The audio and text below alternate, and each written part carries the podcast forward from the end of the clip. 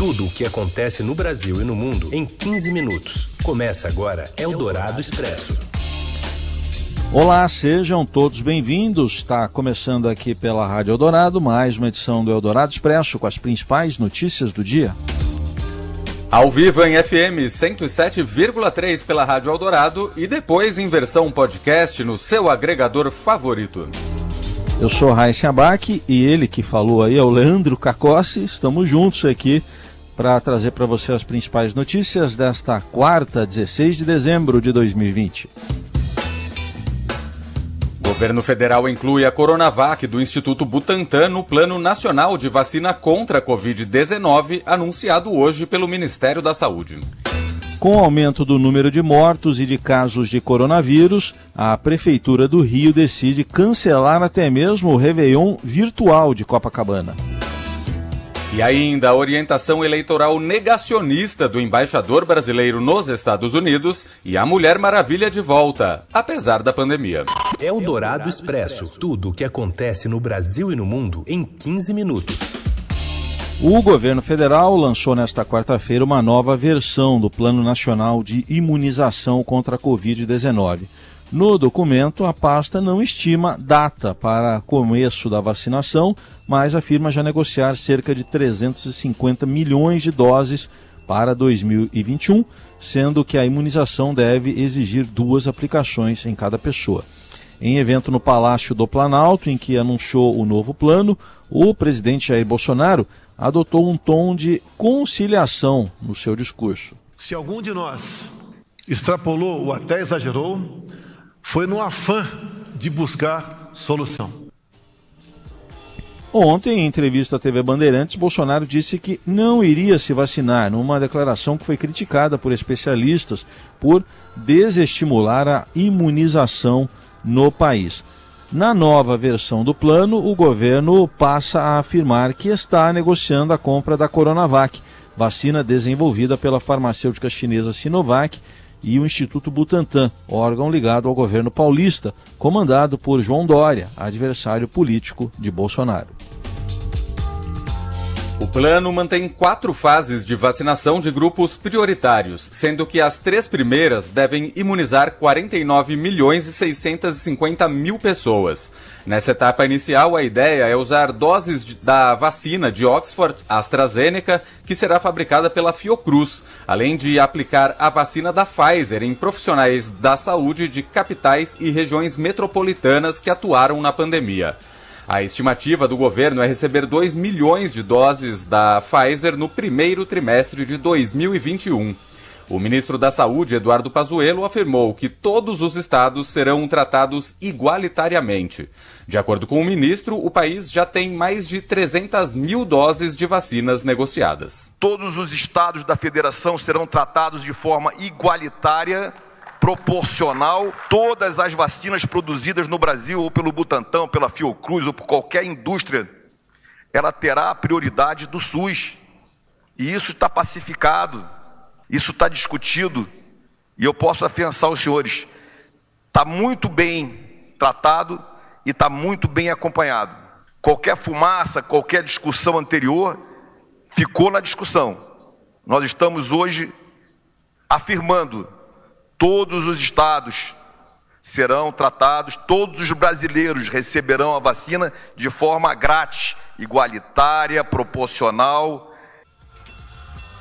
Nas últimas semanas, Pazuello apresentou diversas datas para começar a vacinação aqui no Brasil. Ele afirmou que o calendário poderia começar entre dezembro e março. Em entrevista nesta quarta-feira, após apresentar o Plano Nacional de Vacinação, o ministro afirmou que só pode apontar data para o começo da campanha após o registro do produto na Anvisa. A aprovação normal é o registro da vacina.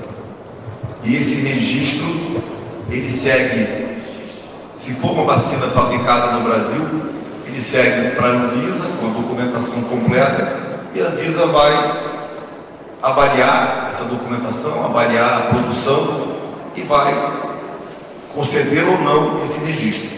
Dentro dessa normalidade, onde é garantida a eficácia e a segurança, não há necessidade de termos de voluntário, termos de responsabilização. Nós precisamos compreender que, dentro da pandemia e da velocidade do desenvolvimento das vacinas no mundo, nós estamos diante agora de um outro modelo, que é a autorização de uso emergencial.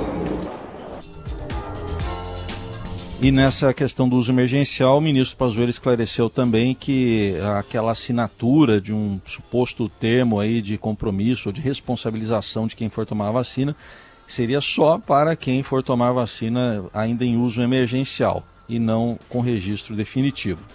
Mas em outro aspecto dessa questão, o ministro do Supremo Tribunal Federal, eh, Ricardo Lewandowski, quer dar um aval a estados para impor restrições a quem não se vacinar contra a Covid. Os detalhes direto de Brasília com Rafael Moraes Moura.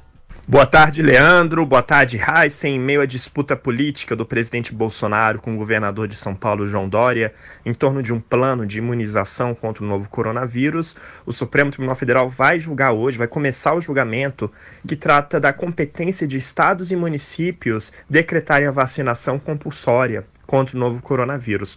O relator dessas ações que vão ser julgadas agora à tarde é o ministro Ricardo Lewandowski. Segundo o Estadão apurou, Lewandowski deve votar para permitir que estados e municípios estabeleçam por conta própria restrições para quem não se vacinar contra a Covid-19. No voto do Lewandowski, que tem 37 páginas, o ministro também deve ressaltar que a imunização obrigatória não significa vacinação à força, aquela vacinação que não teria o consentimento do paciente. Para deixar tudo mais claro para o nosso ouvinte, o entendimento do Lewandowski vai no sentido de dar aval para que estados e municípios adotem medidas indiretas para viabilizar a, a vacinação compulsória. O voto do ministro abre caminho, por exemplo, a que governadores e prefeitos adotem restrições a indivíduos que não se vacinem, como proibir atividades ou a presença em determinados locais, ou até como exigência para matriculação de crianças em escolas. A exigência da vacina poderia ser colocada também para viagens nacionais dentro do próprio território brasileiro e internacionais. Segundo o ministro, essas medidas devem ser razoáveis e respeitar a dignidade das pessoas, sempre seguindo critérios científicos. Eldorado Expresso. E a Prefeitura do Rio anunciou o cancelamento da festa de Réveillon na cidade. Direto do Rio, a repórter Roberta Jansen traz os detalhes. Oi, Leandro. Oi, Heisten. A Prefeitura do Rio confirmou o cancelamento do Réveillon oficial da cidade por conta da pandemia de Covid-19.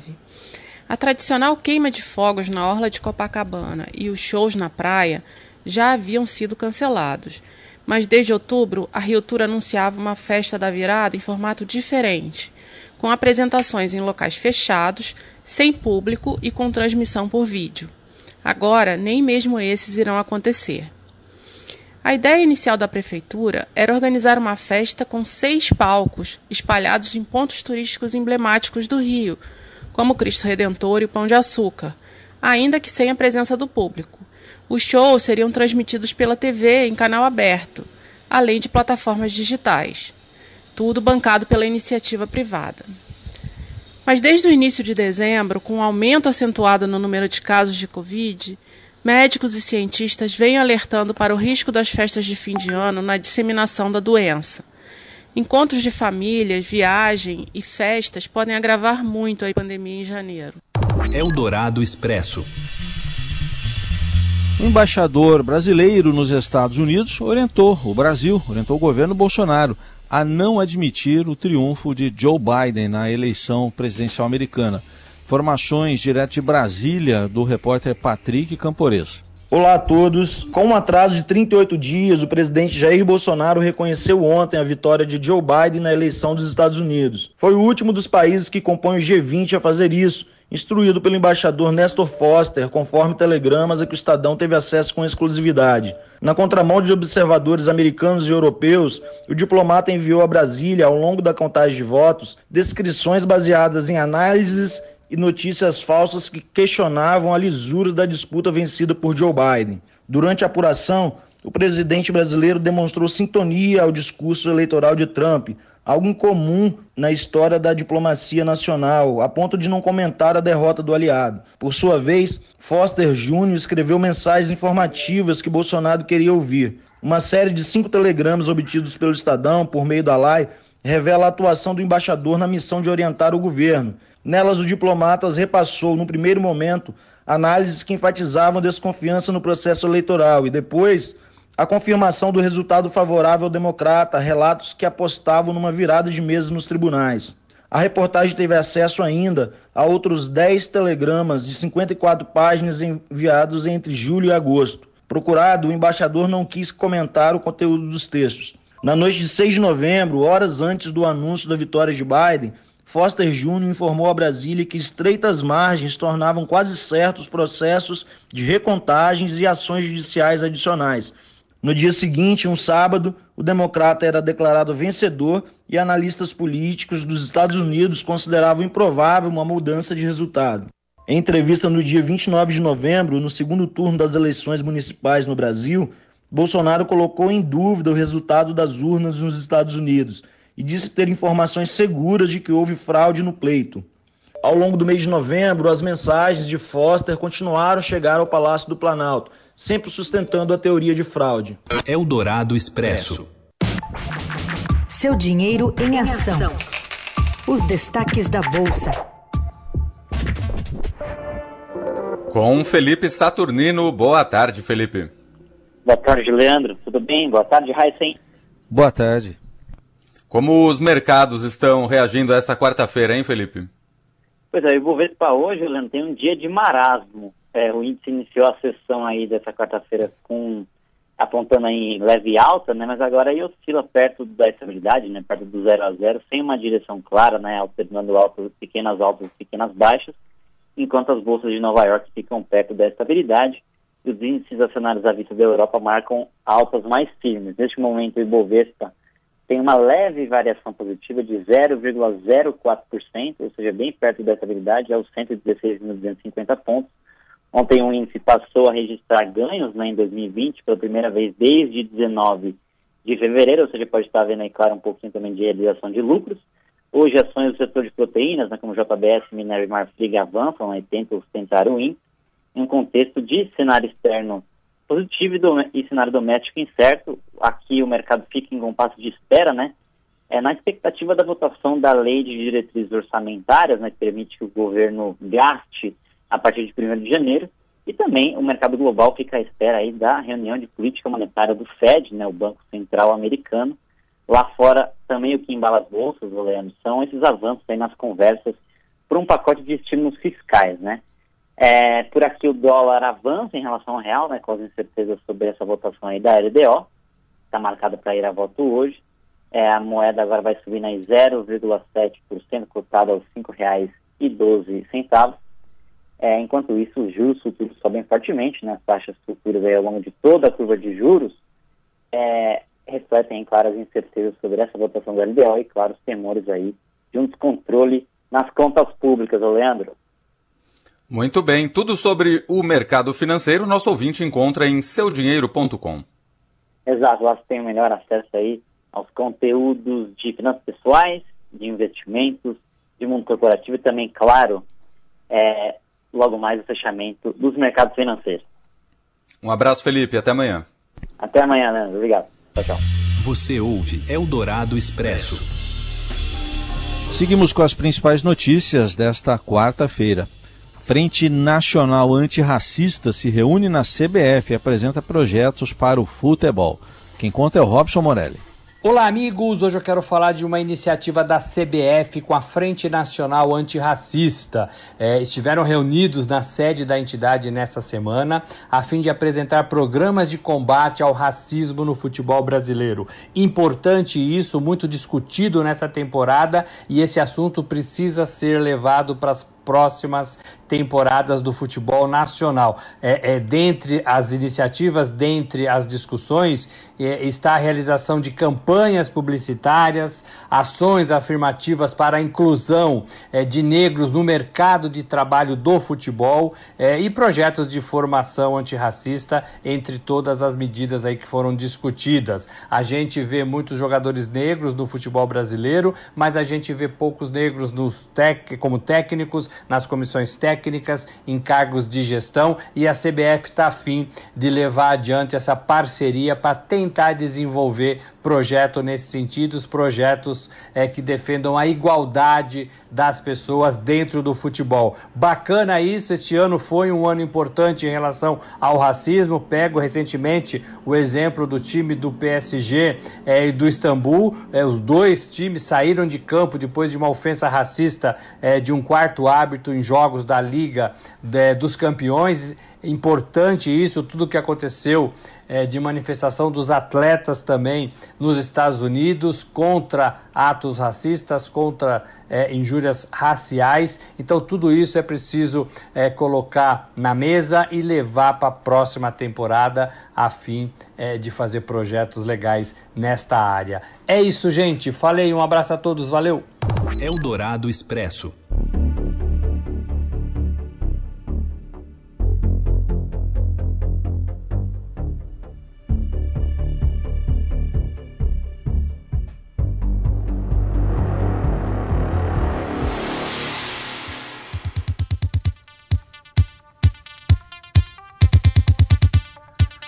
A gente está ouvindo aí New Order com Blue Monday. Isso porque a música é tema de Mulher Maravilha 1984, filme que estreia amanhã aqui no Brasil. Esse novo longa marca o retorno de Gal Gadot no papel da super-heroína, que agora está na década de 80, depois de ter combatido vilões na Primeira Guerra Mundial. Mas aí você me pergunta como isso é possível? Isso porque como a personagem é como isso é possível? Eu pergunto. É, a personagem é imortal e imune ao envelhecimento, Raisen Abak. Esse novo desafio da heroína é enfrentar uma conspiração mundial liderada pelo vilão Maxwell Lord e também pela misteriosa Mulher Leopardo.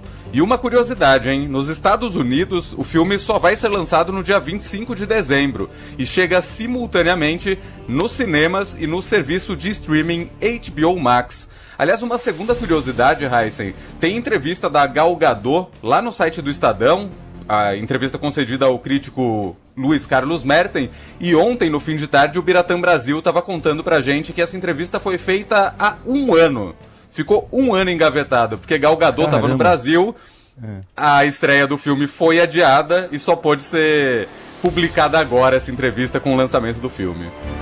E tem que chegar nesse formato que você falou, né? Ao, ao, mesmo tempo nos cinemas, infelizmente nem todo mundo se sente seguro para ir ao cinema, né? Eu, por exemplo, não me sinto.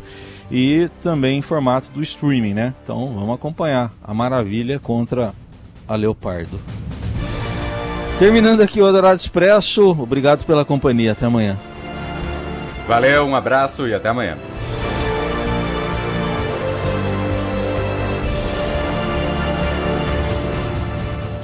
Você ouviu Eldorado Expresso tudo o que acontece no Brasil e no mundo em 15 minutos.